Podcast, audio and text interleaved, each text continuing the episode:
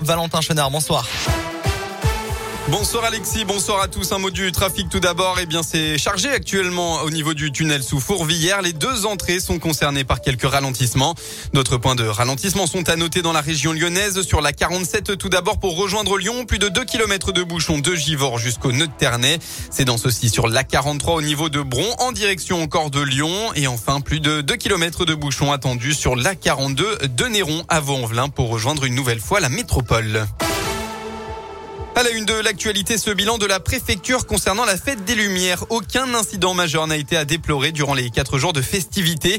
Hier soir, 89 individus ont été verbalisés, en majorité pour non-port du masque. C'est au total près de 200 personnes qui ont été verbalisées d'après les chiffres de la préfecture publiés sur Twitter.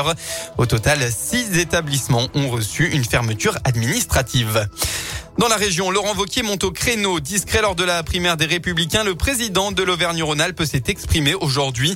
Mon soutien à Valérie Pécresse sera total et je serai pleinement engagé dans cette campagne, a-t-il assuré dans les colonnes du journal du dimanche. Il a reconnu des désaccords avec la candidate, mais estime maintenant que la droite est rassemblée autour d'une vision commune pour, je cite, stopper le déclin français et retrouver l'espoir. Il s'est aussi et enfin exprimé sur la candidature d'Éric Zemmour. Selon Laurent Vauquier, ce dernier ne peut pas gagner puisque qu'il confond entre autres fermeté et brutalité. Ni appel au boycott, ni mesure d'interdiction. Grégory Doucet a souhaité aujourd'hui couper court à la récente polémique sur le bannissement du foie gras dans les réceptions municipales. Dans une tribune publiée aussi par le journal du dimanche, le maire de Lyon dit mesurer et partager ce que cette période de fête représente pour les producteurs, restaurateurs et habitants, assurant qu'aucun reproche n'est fait à la composition des menus des uns comme des autres. On passe au sport en football. L'OL peut remercier Anthony Lopez dans cette 18e journée de Ligue 1 et sur une pelouse dégradée.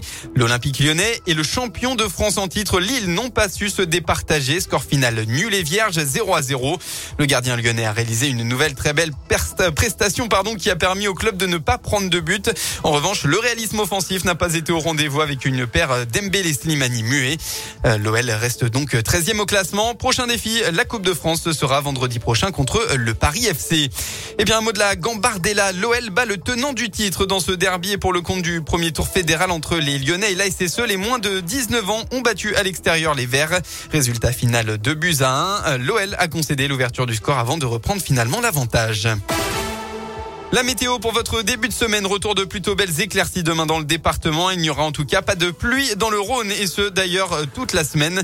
Les éclaircies vont elles durer jusqu'à mercredi. En revanche, prudence demain soir, les brouillards givrants seront bien présents à la tombée de la nuit et jusqu'au lever du jour. Soyez donc vigilants sur les routes qui pourraient être glissantes. Côté Mercure, demain, vous aurez au maximum de la journée entre 4 et 7 degrés.